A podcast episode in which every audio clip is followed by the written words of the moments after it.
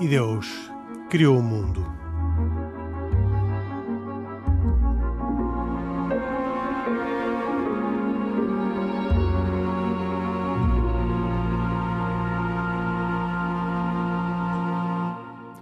Boa noite.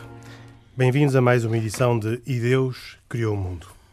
A Assembleia da República discute amanhã o tema da eutanásia.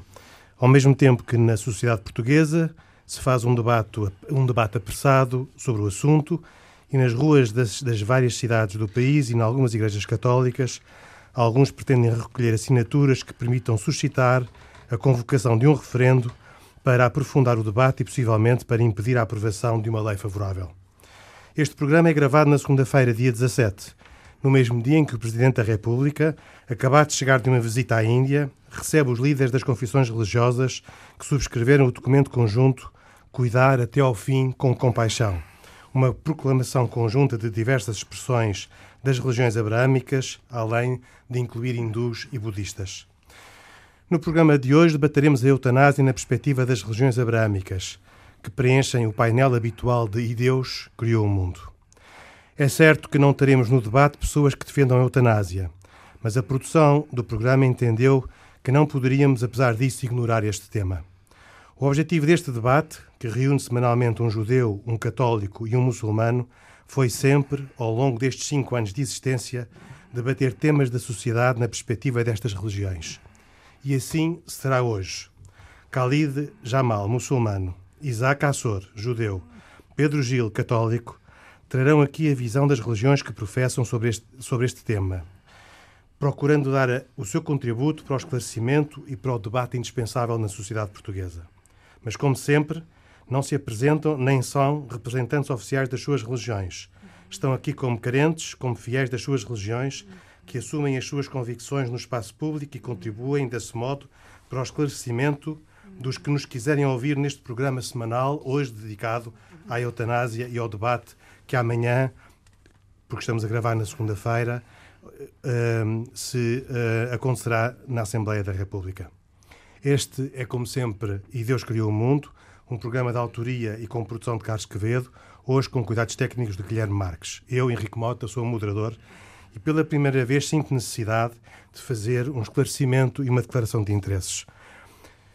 Enquanto cidadão e pessoa, não sou favorável à eutanásia, mas nem por isso julgo estar impedido de, com independência, moderar este debate. Sou contrário à eutanásia porque a eutanásia viola as minhas convicções enquanto pessoa, católico de nascença e jurista de formação. Bem-vindos a esta edição. Começo pelo Pedro Gil, citando Tolentino de Mendonça, o mais recente cardeal português, que num, que num artigo no Expresso há cerca de uma semana disse temos de reconhecer que o sofrimento é vivido de modo diferente quando é acompanhado com amor e agrava-se quando é abandonado à solidão. E a minha pergunta é esta: o que é que leva a que católicos, e depois perguntarei o mesmo ao Khalid Jamal sobre os muçulmanos e ao Isaac Assor sobre uh, os judeus, sejam contrários à eutanásia, quando, uh, para muitos, a eutanásia é uma forma de acabar com um sofrimento intolerável, insuportável e que retira a própria dignidade às pessoas que estão a padecer desse sofrimento primeira consideração a fazer é que, sem dúvida, que nós temos que ter um, grande sentimento de proximidade para com as pessoas que sofrem.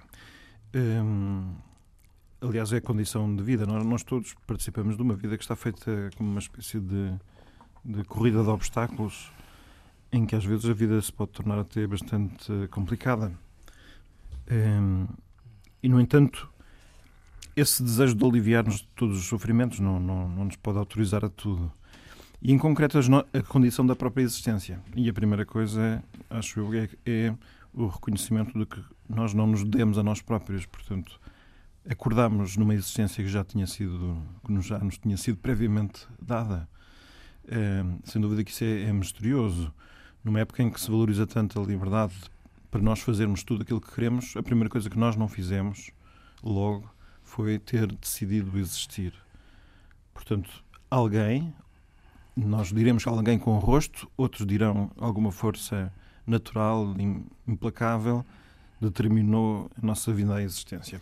Mas, que... mas nós podemos acabar com a existência. O suicídio é uma forma que está dentro da liberdade que Deus concedeu ao homem de poder acabar com a sua própria existência, mesmo que com isso entrando em conflito com, com os desígnios de Deus. Sim, eh, o, o, as coisas boas que devem ser feitas não nos são nunca, ou quase nunca, obrigatórias, de outra maneira não seriam atos livres. É, aquilo que nos distingue de outros seres de, que vivem também, partilham a Terra connosco, é que não, não, não estamos determinados a um certo modo de agir. Tudo pode ser sujeito a consideração. Eu posso decidir estar aqui neste programa ou ir embora aqui imediatamente. Eu sei que causaria talvez algum incómodo para alguns, talvez alguma satisfação para outros, mas, mas podia fazê-lo. Um, mas isto também se aplica às grandes questões da, da, do respeito pela verdade, da, da superação das minhas conveniências para ir atender os outros, o cumprimento das responsabilidades laborais ou familiares. Tantas vezes nós estamos sempre num processo de superação daquilo que são certo tipo de apelos que nós sentimos interiormente. Porquê? Porque há uma consideração uh, superior. E a primeira de todas, acho eu, que é ter reconhecimento de que nós não somos os donos da nossa própria vida.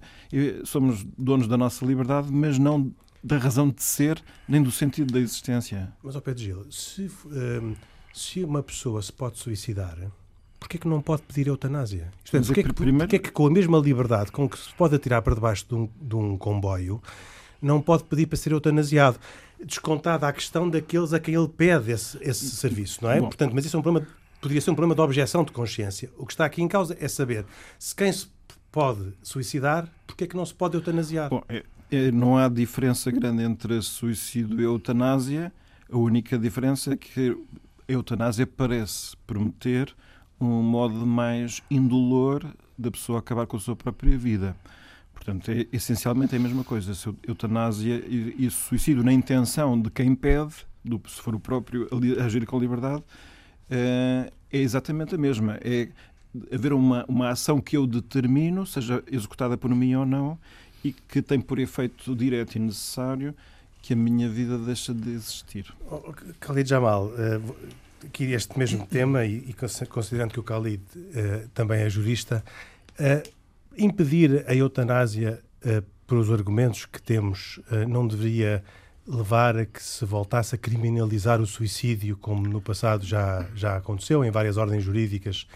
Uh, a mim faz-me, não obstante a declaração que produzi no princípio, faz-me muita impressão que a pessoa que tem a liberdade para decidir dar termo à sua vida através da, do suicídio não possa decidir dar termo à sua vida através de um processo de eutanásia.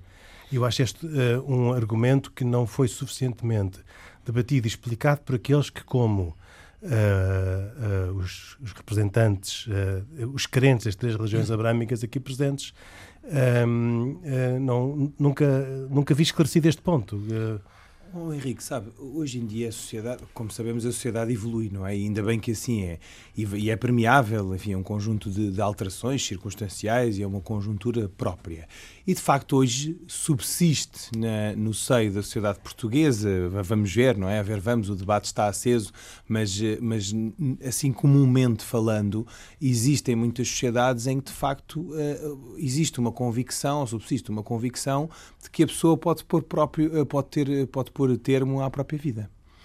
Uh, e, portanto, tem, goza, digamos assim, pode, dessa liberdade. Pode pode? Em princípio, diria que a sociedade civil hoje pensa assim: pensa que a pessoa pode dispor da sua própria vida e, e goza da liberdade para pôr termo à sua própria vida.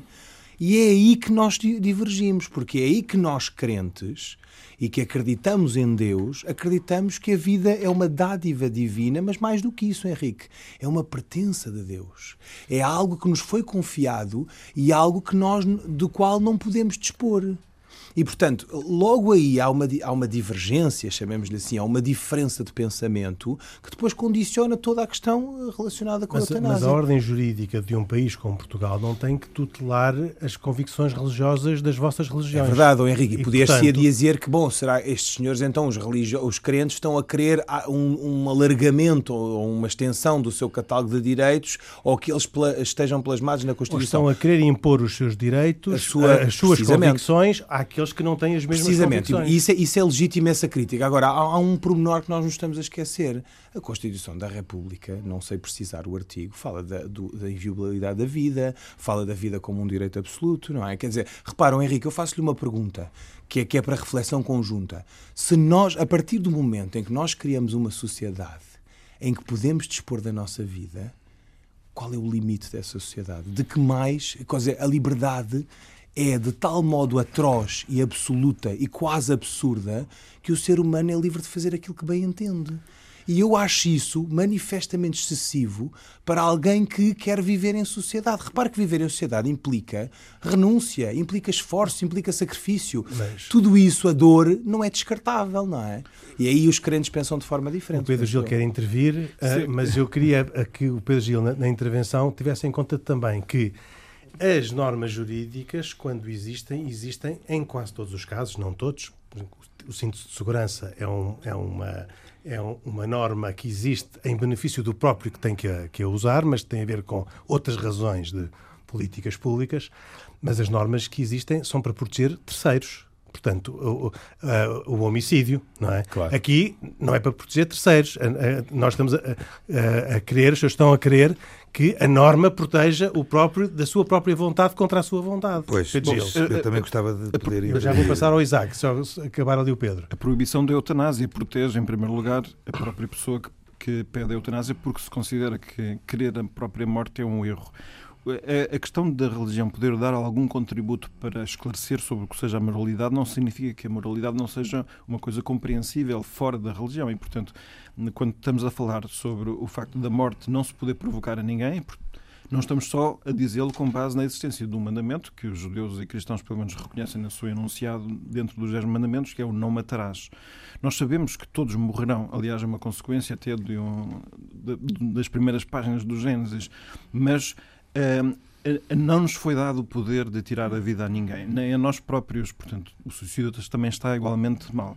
Mas no caso até da proibição da eutanásia, além de proteger a própria pessoa de um erro de, que comete sobre si próprio e que, e, e que eh, contagia, porque é assim, nós não, não somos todos isolados. Mas em todo o caso, a eutanásia precisa sempre de colaboração eh, e o suicídio assistido, seja de uma modalidade ou noutra. E é aqui que há os bens dessas pessoas também a proteger. Eh, não, não, não, não, não, a questão do erro uh, moral em questões importantes é que tem importância para a sociedade, mas para aquele que o pratica também é uma forma de autodestruição. Isaac Açores. Bem, eu se me permitirem, uh, gostava de primeiro citar um tratado da Mishnah, da ética dos pais, portanto um, um tratado da Torá oral, chamado Pirkei Avot, em que ele diz claramente isto. Contra a tua vontade foste criado, contra a tua vontade nasceste, contra a tua vontade vives, contra a tua vontade morrerás, e contra a tua vontade terás que prestar contas perante o Rei dos Reis, o Santo Bendito seja. Bem, podiam-se fazer uma seguinte pergunta, e muitos comentaristas perguntam se é contra a vontade do ser humano nascer, viver e morrer, então qual é a sua vontade?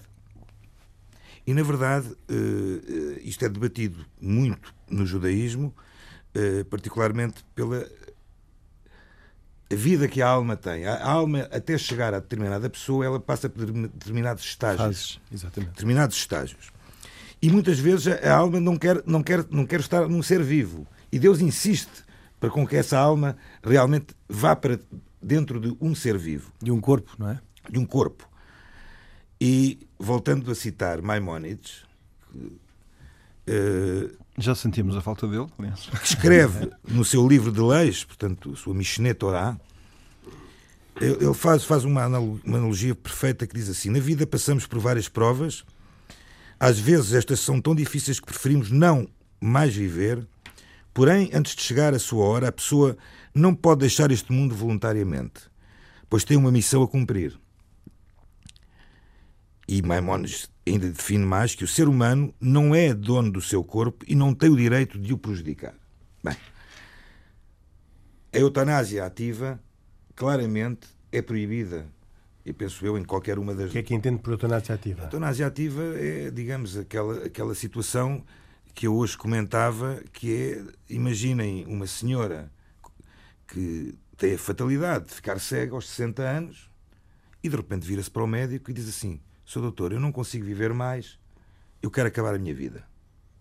Isso é uh, a eutanásia ativa. E a passiva? A passiva, chamemos-lhe aquela que é. Uh, ou seja, voltando a falar do judaísmo, a Allahá, a lei judaica, distingue uma coisa muito simples que é o, entre o prolongamento da vida, que é obrigatório, e o prolongamento da, da agonia, que não é. Ou seja, uh, se um médico está convencido que o seu paciente está em estado terminal e não tem capacidade nenhuma de conseguir reverter esta situação e está em agonia total, ou seja, está a perder todos os seus os, os seus, os seus uh, as faculdades, faculdades mentais. E, o médico poderá, com a informação dada também e com o apoio dado por alguma entidade rabínica, tomar uma decisão de desligar até uma máquina.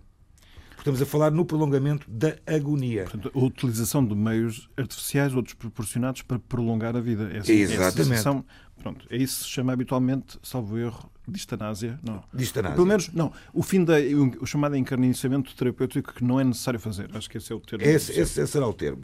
Ou seja, voltando a, e falando um bocadinho da, da, posição judaica, a posição judaica não é, não é preto no branco, claramente. Agora, uma coisa é claramente contra uma coisa que uh, pode-se chamar eutanásia, eu chamo-lhe suicídio, chamo-lhe uh, suicídio assistido, chamo-lhe o que quiser. Isso é completamente contra.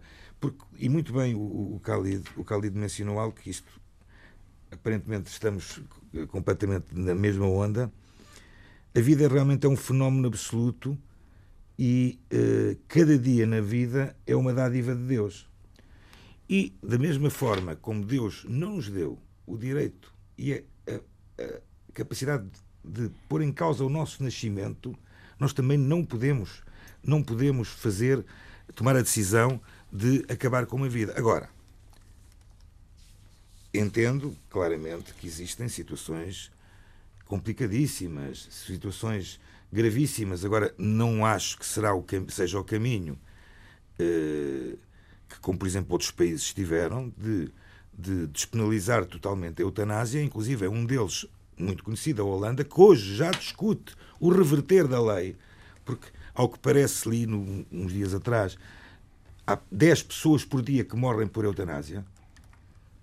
Alguma coisa tem que ser discutida, porque qualquer dia, aí está, deixamos realmente ser os. Passamos a ser realmente os donos, os donos da vida, que é algo que não somos mesmo. Aliás, oh, Isaac, deixa-me pegar no teu ponto e dizer o seguinte: há pouco, enfim, é, é, é óbvio que estes, estes, temas são tidos como fraturantes, fraturantes. levam-nos a discutir o sentido da vida, levam-nos a discussões profundamente filosóficas e, e de vária ordem, enfim, a refletir sobre o nosso papel enquanto seres humanos aqui na Terra. E o que é facto é que sabemos que existem mais experiências, enfim, não, acho que não é interessante só discutir esse tema, mas há aqui duas questões que também relacionadas não, com a religião eh, eh, são atendíveis, essas, claro. Essas experiências são também aqueles exemplos que nós podemos tomar. Claro, claro. O que se discute nesta lei, segundo aquilo que eu percebi, e não sou nenhum jurista, estamos a falar da despenalização da eutanásia. Exato. Ou seja, qualquer pessoa que eh, lhes seja pedido por alguém que tenha aqueles, aqueles parâmetros que são mencionados, que eu não sei onde é que foram buscar eh, todos esses parâmetros, ou seja, a maioridade. Eh, há um conjunto de requerimentos, conjunto, entre aspas, quer dizer, seriam, qualquer pessoa que tenha, tenha, nessa, tenha essas faculdades, esses requerimentos, chega ao fulano tal e diz assim: Olha, quero acabar comigo. Quero acabar Mas, com a minha vida. O, o Isaac, o Isaac está a chamar aqui a atenção a um pormenor que é importante, Henrique, que é as questões de, vamos lá ver, nós, nós não podemos discutir a eutanásia olhando para exceções e olhando para estados eh, de, de terminais ou de pessoas que estão num estado vegetativo. Evidente que essas, qualquer um de nós eh, fica sensibilizado e acha que a pessoa, entre aspas, é fraqueza humana, já não está a fazer nada nesta terra, não é? Mas ainda assim, isso não deve, do meu ponto de vista, legitimar comportamentos como a eutanásia. O que eu queria chamar a atenção são dois aspectos que são muito importantes no caso do Islão. O suicídio é proibido. Uma pessoa que cometa suicídio não tem sequer uh, direito, chamemos-lhe assim, à, à realização de uma oração fúnebre. Mais Igual. uma vez, porquê? Porque, no fundo, se a pessoa pôs termo à sua própria vida, a vida é uma dádiva divina, nascer, morrer, casar, etc., acontecimentos da nossa vida, embora não acreditemos totalmente na predestinação, porque o ser humano é igualmente dotado do livre-arbítrio, há acontecimentos marcantes na nossa vida que são definidos por Deus. E, portanto, nós não podemos tocar nessa, nessa obra divina. Primeiro aspecto. Segundo aspecto que é importante. Eu fico com a percepção, Henrique, e repare que eu sou um jovem a dizer isto. Se calhar a maior parte dos meus amigos da minha idade não pensam de igual forma, a não ser aqueles que se calhar têm uma crença semelhante à minha. Eu fico com a percepção que hoje em dia, uh, o, uh, sem dúvida que nós caminhamos numa sociedade em que todos nós queremos o melhor da vida, terrena e o maior dos confortos. Também eu não sou exceção a isso. Ainda assim, a religião obriga-me, e a presença de Deus na minha vida, obriga-me a pensar que o sofrimento não é descartável. E que o sofrimento para o Islão e a doença para o Islão é vista como uma libertação dos meus pecados. Ou seja, Deus inflige em mim uma doença não como forma de ser um Deus punitivo que me está a castigar. Simplesmente falo como uma forma de libertação dos meus pecados. E isso parecendo que não, alguns dirão que é uma forma romântica de encarar a coisa, mas é, no fundo, aquela luz ao fundo do túnel que faz com que os crentes olhem para a doença, seja ela de que natureza for, seja ela terminal, seja ela um cancro, que continua a ser para mim o grande flagelo em termos de doenças. Repare que eu tenho a minha avó que morreu de cancro. E, oh Henrique, nesta, nestas alturas nós. Onde é que vamos buscar esperança? Onde é que vamos buscar alento? E nós, felizmente crentes, podemos dizer: bom, Deus está a ver-nos, Deus está a ajudar-nos e Ele não se esquece de nós, ainda que estejamos nestas condições de doença grave. Ó oh, Pedro Gil, esta questão, este tema em debate, não, não traduz uma sobrevalorização da dor como uma expressão de redenção nas religiões e a resignação como uma virtude nas, também nas religiões e, em particularmente, na, na, no, no catolicismo por um lado, e por outro lado, todo este argumentário, nomeadamente o argumentário que está no documento conjunto Cuidar até ao fim com compaixão, não é um argumentário mais preventivo, com receio de que a eutanásia possa vir a ser aplicada como uma medida uh, independente da vontade das pessoas uh, do que verdadeiramente Sim, para este caso concreto. Sim. São, Então, temos- são duas perguntas, temas, são duas perguntas e eu gostava de resposta às duas perguntas. As duas perguntas. para- Então, vamos primeiro tentar a primeira, que é o, o- há um pressuposto da, da realidade que é que Deus criou tudo para o bem e para o nosso bem. E se, se isso é assim, evidentemente que, é, que é o reconhecimento, a aceitação do bem-estar e a procura do bem-estar, também o, o bem-estar de saúde, pertence a esta lógica. Não, não, não há qualquer sentido em, na procura ativa do sofrimento. Eh, isto é exatamente assim. Outra coisa diferente é que nós sabemos até que esse plano de que nós só vivêssemos em bondade não foi plenamente eh, realizado e, e que entrou aquilo que se chama a fragilidade humana. Pode-se lhe dar o nome de pecado original, mas agora o que interessa é saber que nós tropeçamos dia a dia com vários tipos de sofrimento. Portanto, o sofrimento é uma presença inevitável. E a pergunta é se isso é só um- um- uma falta de sentido, portanto, um absurdo na existência, ou se tem alguma lógica apesar de tudo. Apesar de tudo. No caso do cristianismo, a visão é clara, é que o próprio Deus carregou sobre si o sofrimento humano e ainda nos deixou uma parte para ser eh, sofrido, mas não quer dizer que nós devemos procurá-lo. É que aquele que sobra, porque é inevitável e sobra, ele já não é um sofrimento absurdo, porque em todo o sofrimento habita o próprio Deus. A própria experiência das pessoas muitas vezes confirma isso. Isto não é inevitável, já falamos aqui da liberdade e, portanto, a própria liberdade pode rejeitar qualquer eh, compreensão das coisas e ter eh, obstinar-se em alguma qualquer visão redutora, sem dúvida.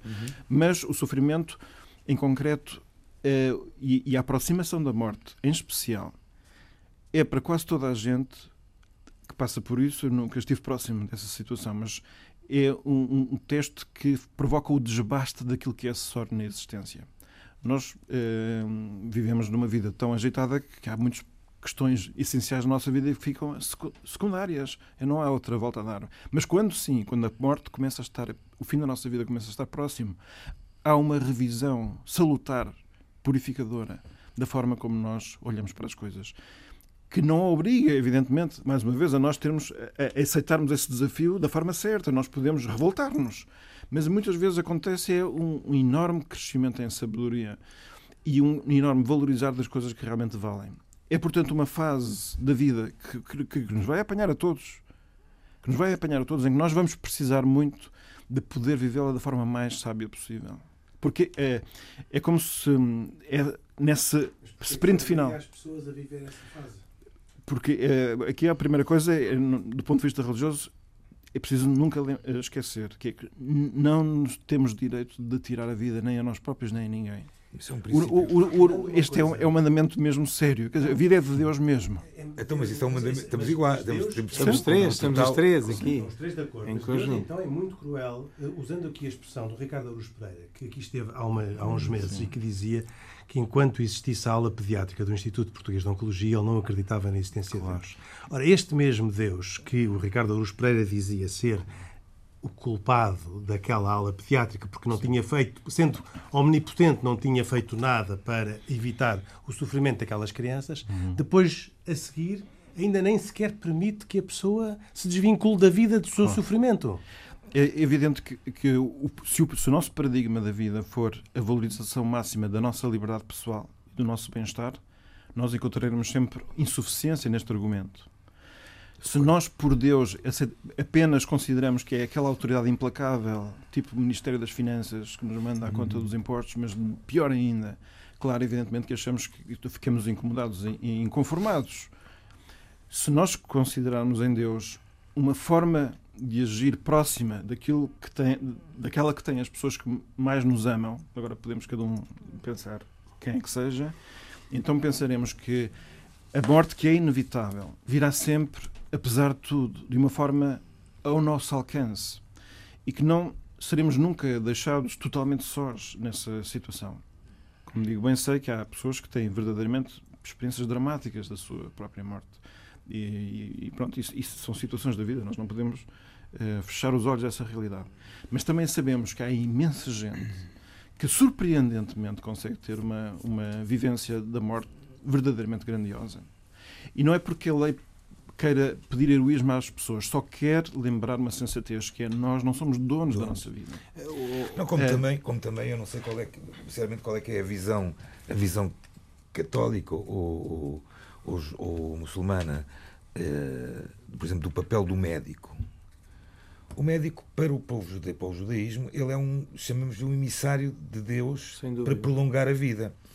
E o que hoje eh, é uma doença que eventualmente eh, ma- mata uma ou duas pessoas, aqui há, aqui há 100 anos matava milhares. Ou seja, o, o, o, o aumento, o crescimento da medicina também é uma dádiva de Deus. Ou seja, para prolongar a vida, eh, não podemos é usar a ciência e a medicina agora Para para, anular- para anular, para anular aquela evolução que tem existido seja, através de Elas são, elas são complementares, não é? E repara que nós, oh Isaac, nós, nós só nos apercebemos dos limites da condição humana quando o ser humano ainda não é capaz de descobrir certas coisas em relação ao seu próprio organismo, porque reparem, Mas vai, vai descobrindo. Vai descobrindo. Está descobrindo, Vai está a descobrir. descobrindo, Ou seja, dúvida. eh, ou seja, o que, o que, o que, aqui é- o que repara, aqui- repara, se, descobrir, se descobrisse tudo, seria o equivalente a sermos deuses na Terra, e isso para nós não faz sentido, não é? Ou seja, De- Deus tem dado a capacidade, eh, no, no caso, estamos a falar da medicina, eh, a capacidade de resposta. O que o, o, o que o Khalid há pouco falava do cancro, quantos cancros, felizmente hoje, Já não são curados. Já são curáveis. Uh, situa- Agora, podemos é falar de outra situação, que essa também é uma situação dramática, que é o facto de, de pessoas terminarem os seus dias, ou estarem a terminar os seus dias, em condições uh, dramáticas de pobreza e de doença, e que, e falamos então dos tais cuidados paliativos, que é algo que sim, que tem que haver um investimento solução, não é? forte, forte do Estado e da nação para com isso. Oh, Henrique, antes de passar Aliás, à é muito solução, curioso que eh, o Partido Comunista alinha, É, alinha. eh, Nesta- nesta nesta posição. mesma É muito interessante. posição. E há uma, uma sintonia muito interessante entre a, a nota pastoral do Conselho Permanente da Conferência Episcopal Portuguesa, o documento da Delegação do Grupo de Trabalho Interreligioso eh, das Religiões sobre a Saúde e eh, um comunicado do Partido Comunista, e eu agora leio o comunicado do Partido Não, que Comunista é, é extraordinário, devo que dizer. diz que perante os problemas do sofrimento humano, da doença, da deficiência ou da incapacidade, a solução não é a de desresponsabilizar a sociedade promovendo a morte antecipada das pessoas nessas circunstâncias, mas sim a do progresso social no sentido de assegurar condições para uma vida digna, mobilizando todos os meios e capacidades sociais, mobilizando a ciência e a tecnologia para debelar o sofrimento e a doença e assegurar a inclusão social e o apoio familiar. A preservação da vida humana e não a desistência da vida é património que integra o humanismo real e não proclamatório que o PCP assume nos princípios da luta.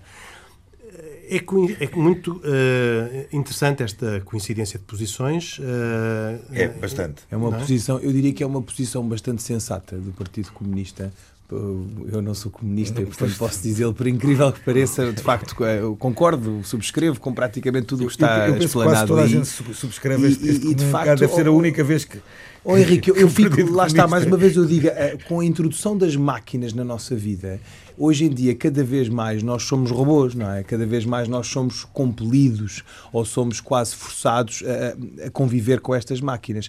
E essa robotização da sociedade não nos deve fazer esquecer que nós somos seres humanos, falíveis, frágeis, Mas fracos. Aqui o desafio é um desafio à sociedade para que monte soluções, uh, soluções é? que têm a ver claro. com os tais cuidados paliativos que hoje em dia faltam em geral na sociedade portuguesa faltam em particular nas zonas mais pobres da sociedade portuguesa e, uh, e portanto, há aqui, uh, na linha da, das preocupações sociais do Partido Comunista, eu diria que esta, esta afirmação não, não está nada em contradição ou desalinhada com as preocupações habituais que o Partido Comunista apresenta e que, neste particular, se aproxima muito das posições, quer das várias confissões religiosas. É, que veja um exemplo. Isto, isto é, como diz bem, hoje em dia nós queremos o melhor da vida e isso é legítimo e justo. E, portanto, o mais importante é encontrar soluções.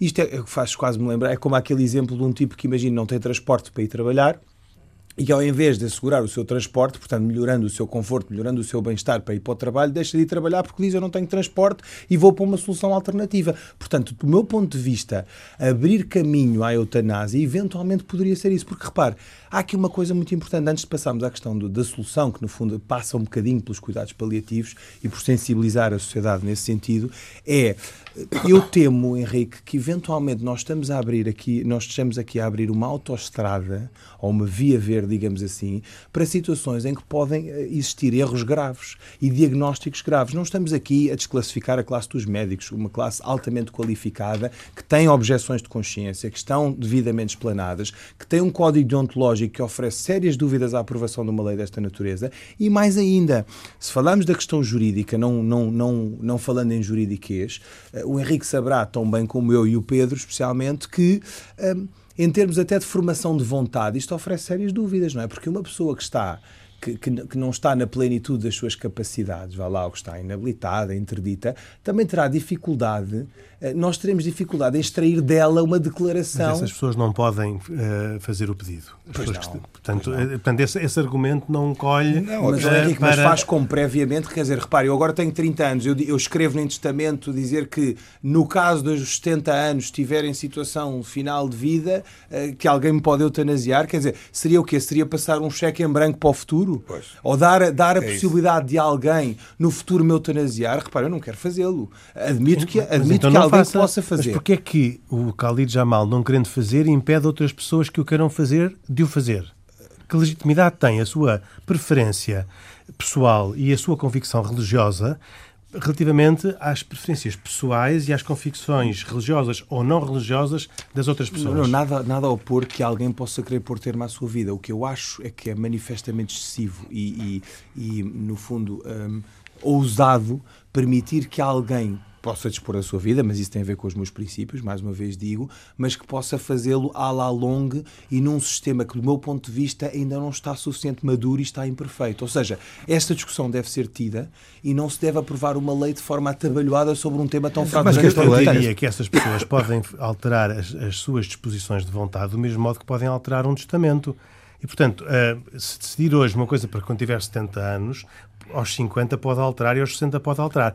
A questão que as pessoas que não compartilham a vossa posição e que eu aqui represento nesta pergunta, o que dizem é o seguinte: que legitimidade têm as convicções religiosas e aqueles que têm convicções religiosas para impor à sociedade um procedimento que é uma atitude que é moral, uma escolha que é confessional e que se sobrepõe à própria liberdade dos outros que pensam de maneira diferente. Oh, Henrique, nenhuma, mas deixe-me só, antes do Pedro dizer, só dizer uma coisa, que é uma coisa é a despenalização da eutanásia, outra coisa é a liberalização, não é? Eu, temo que, eu temo que a despenalização seja, seja um caminho, abrir caminho, caminho, para uma liberalização. Eu já vou a essa, essa questão, esta, mas esta, a questão é que é mesmo importante para a sociedade que todas as vidas sejam protegidas pela sua dignidade, independentemente de saber se as pessoas estão ou não consentâneas com isso. Porquê? Porque, de alguma maneira, o que, o que fazemos é, se eu consentir que a vontade da pessoa seja relevante para acabar com a vida dela. Eh, neste caso, evidentemente, os requisitos estão muito reduzidos, tem que haver um sofrimento insuportável, enfim, tem que haver uma comissão que se pronuncia, mas a partir do momento em que eu acho que a vontade é suficiente, a pergunta é... Qual é o caminho assim? É... Porquê discriminar umas situações das outras? Pois. Se a vontade está garantida, bem, eu... Posso tomar um café tenho, e tenho, tenho um enorme desgosto vital, por qualquer razão profissional ou outra, tanto faz, e sinto que a é minha vida já não tem mais sentido. Uma depressão enorme. Ou mesmo tá. sem sempre depressão uma nenhuma. Depressão eu faço apenas uma análise uma não pode pedir. Eu, uma, eu faço apenas uma análise fria da minha vida e digo, eu até agora a minha vida não me deu satisfação suficiente e não estou a prever que até à minha morte me vá dar. Me vá dar. E se a, minha, se a morte é inevitável, o que eu faço é decidir antecipá-la. Deixa-me fazer isso. Isto cria, como digo, é, é, um, é um problema de vulnerabilidade. Nós, a partir daí, passa a ser aceite que as vidas sejam avaliáveis.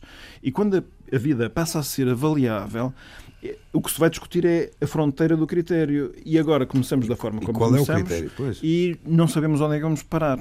Quando se fala da chamada rampa deslizante, isto é, de uma tendência que aconteceu nos países onde a eutanásia foi aprovada. Infelizmente, a coisa é, já é no ponto em que os menores já podem decidir. Exatamente. Eu, em que já não é só, em, no caso de, do sofrimento insuportável, basta só a pessoa dizer que não tem sentido nenhum a sua existência.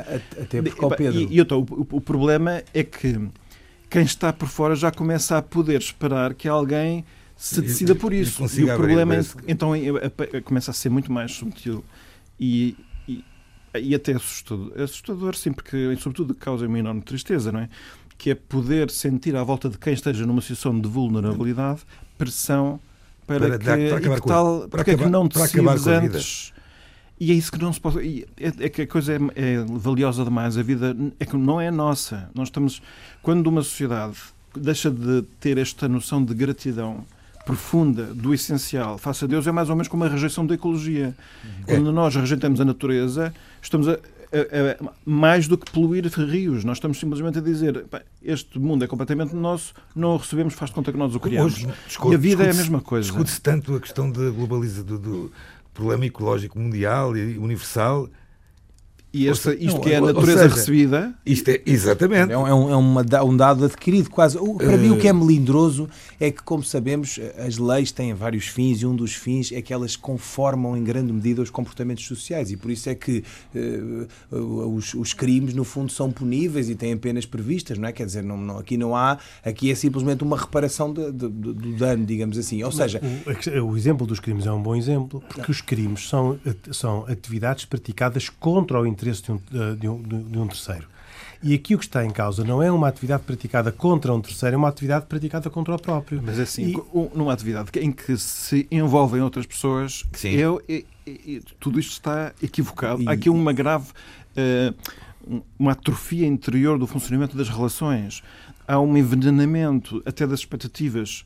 Um médico deixa de ser visto de maneira, da maneira como era. Maneira os problemas são muito mais importantes e graves e não são só individuais. Nós não estamos apenas a, discutir se a pessoa pode livremente rejeitar um comportamento moral. Nós estamos a criar um conjunto de dinâmicas que envenenam o funcionamento de muitas relações. Pedro, e já agora, se me permite, acrescentar aqui outro aspecto, que é há um branqueamento de uma discussão que tem de ser tida, que é eu não vivo em sociedade sozinho. Então, e o sofrimento da minha família não deve ser acautelado? Quer dizer, o Khalid Jamal pode dispor da sua própria vida, e eu acho que tenho alguns amigos, felizmente, e os meus amigos, e a minha família, e os meus colegas, quer dizer, todo, todo esse mar de pessoas, maior ou menor, dependendo, enfim, necessariamente do, do rol de contactos, do networking, como se diz hoje em dia, da, da pessoa.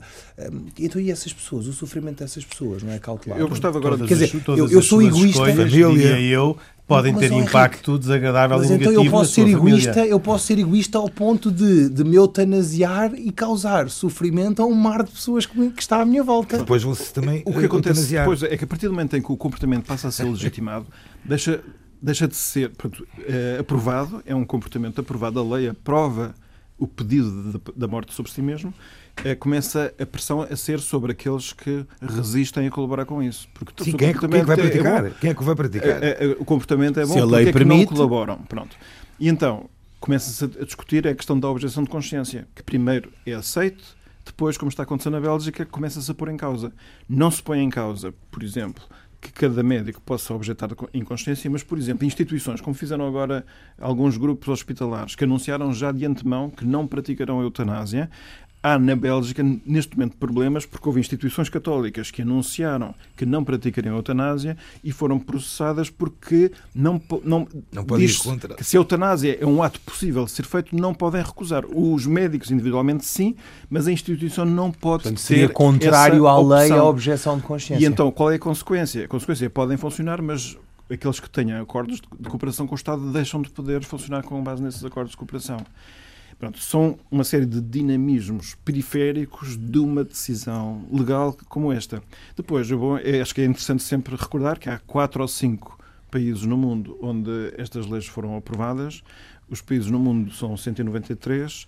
É verdade que Portugal foi pioneiro na abolição da escravatura. Há sempre, há sempre leis que dá para para serem. É, é bom que sejamos os primeiros a fazê-las, mas esta aqui, com a experiência escassa, mas já profundamente eh, eh, pedagógica que aconteceu nos outros países. Esta mesma acho lei já, mais foi, já razões, foi votada há dois anos. Acho que há mais que razões. Votada e vetada. Para repetir outra vez essa votação que foi feita em 2018. Pois, a mais, mais 2018. Mais 2018. E assim terminamos uh, esta edição de E Deus Criou o Mundo, uma edição sobre uh, o debate uh, que decorreu nesta terça-feira na Assembleia da República sobre a eutanásia. Como disse no início, este programa foi gravado na segunda-feira, dia 17, pelo que não pudemos ter em conta no nosso debate nem uh, a visita dos líderes religiosos ao Presidente da República na segunda-feira à noite, nem uh, o debate no Parlamento na terça-feira, dia da emissão deste programa. Nós voltamos dois, oito dias, Pedro Gil, Khalid Jamal e Isaac, Isaac Assor, num programa de um, ehm, Carlos Quevedo, hoje com cuidados técnicos de Guilherme Marques e a moderação, como sempre, de Henrique Mota. Boa noite, até para a semana, se Deus quiser.